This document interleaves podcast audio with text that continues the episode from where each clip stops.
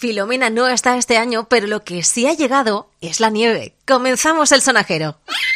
El sonajero con Ruth Medina. Estamos a las puertas del fin de semana y muchos pensamos en hacer planes con la familia. En el caso de los niños, a ver qué hacemos con ellos, a dónde nos vamos. La nieve siempre es un sitio mágico para ellos y si es su primera vez, más todavía.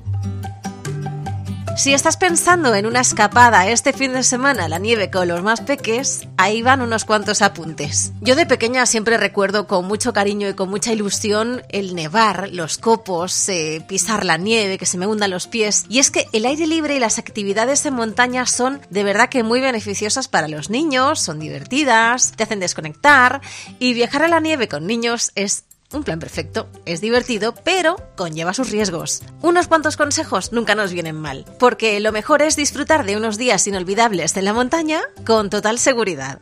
Justo hace un año estaba Filomena con nosotros, esquiábamos en los parques, era algo bastante atípico, pero esta vez nos vamos a ir a la montaña de verdad. Nos vamos a ir a una estación de esquí. Por el principio, ¿tus hijos cuántos años tienen? La edad a la que supuestamente deben comenzar a esquiar los niños está entre los 3 y 4 años, dependiendo también de cómo se mueva el niño. Hay niños más hábiles, hay niños con una motricidad mejor que otros, y eso marca una gran diferencia. Pero sí, la edad está en torno a los 3-4 años. Eso dicen los expertos en esquí. Y de padres esquiadores, niños esquiadores? Pues eh, quizá no. De hecho, a los niños no hay que forzarlos a hacer ni a practicar ningún deporte que no les guste. Hay que animarlos, hay que motivarlos, pero si no le gusta ese deporte, igual deberíamos probar otro. Antes de irnos a nuestro destino es muy importante preparar una buena maleta con todo porque hay que llevar un montón de ropa. Es muy importante mantener el cuerpo calentito sobre todo de los peques. Hay que vestirse como decimos como las cebollas con capas. Abrigar muy bien las zonas por las que entra más frío, la cabeza, las manos, los pies, el cuello y en el caso de los más peques mejor braga que bufanda para evitar tropiezos y mejor manopla que guantes que también se manejan mejor. Muchas familias tienen su propia equipación de esquí, pero si tú vas a alquilar la equipación allí en tu destino, los esquís, unas tablas de snowboard, un trineo, siempre, siempre de la talla de la persona que vaya a utilizarlos. No olvides tampoco la ropa de recambio, que es súper importante, con los niños ya sabemos que nunca es suficiente, vaya o no la nieve, pero en este caso todavía más. Una buena hidratación, siempre agua, porque la bebida que más hidrata es el agua, no lo olvidemos. Un buen factor de protección solar, porque no olvidemos que no solo nos quemamos en la playa, también podemos hacerlo en la montaña y con el reflejo de la nieve todavía es más acusado y el frío seca muchísimo la piel. Luego, después de esquiar, una buena hidratación. Y luego, algo muy importante que yo siempre hago, no en la nieve, en, en cualquier sitio. Siempre que voy a un sitio que no conozco, siempre digo, si alguno de nosotros se pierde, quedamos aquí. Y siempre lo digo, ¿eh? O sea, es como, en la playa también lo hago. Si por lo que sea, nos perdéis de vista en el chiringuito del calamar, pues lo mismo en la nieve. De todas formas, siempre es bueno contratar un eh, seguro para el viaje en familia a la nieve. No sé si con esto te ha ayudado a programar ese viaje a la nieve del fin de semana y los niños seguro que lo cogen con muchísimas ganas y tú todavía más, ya lo sé. Bueno, y además, eh, si estás por Madrid, que sepas que acaban de inaugurar la temporada de Valdesquí, que hacía mucho tiempo que estaba cerrada y por fin han abierto la estación. Buen fin de nieve desde el sonajero. Un beso de Ruth Medina.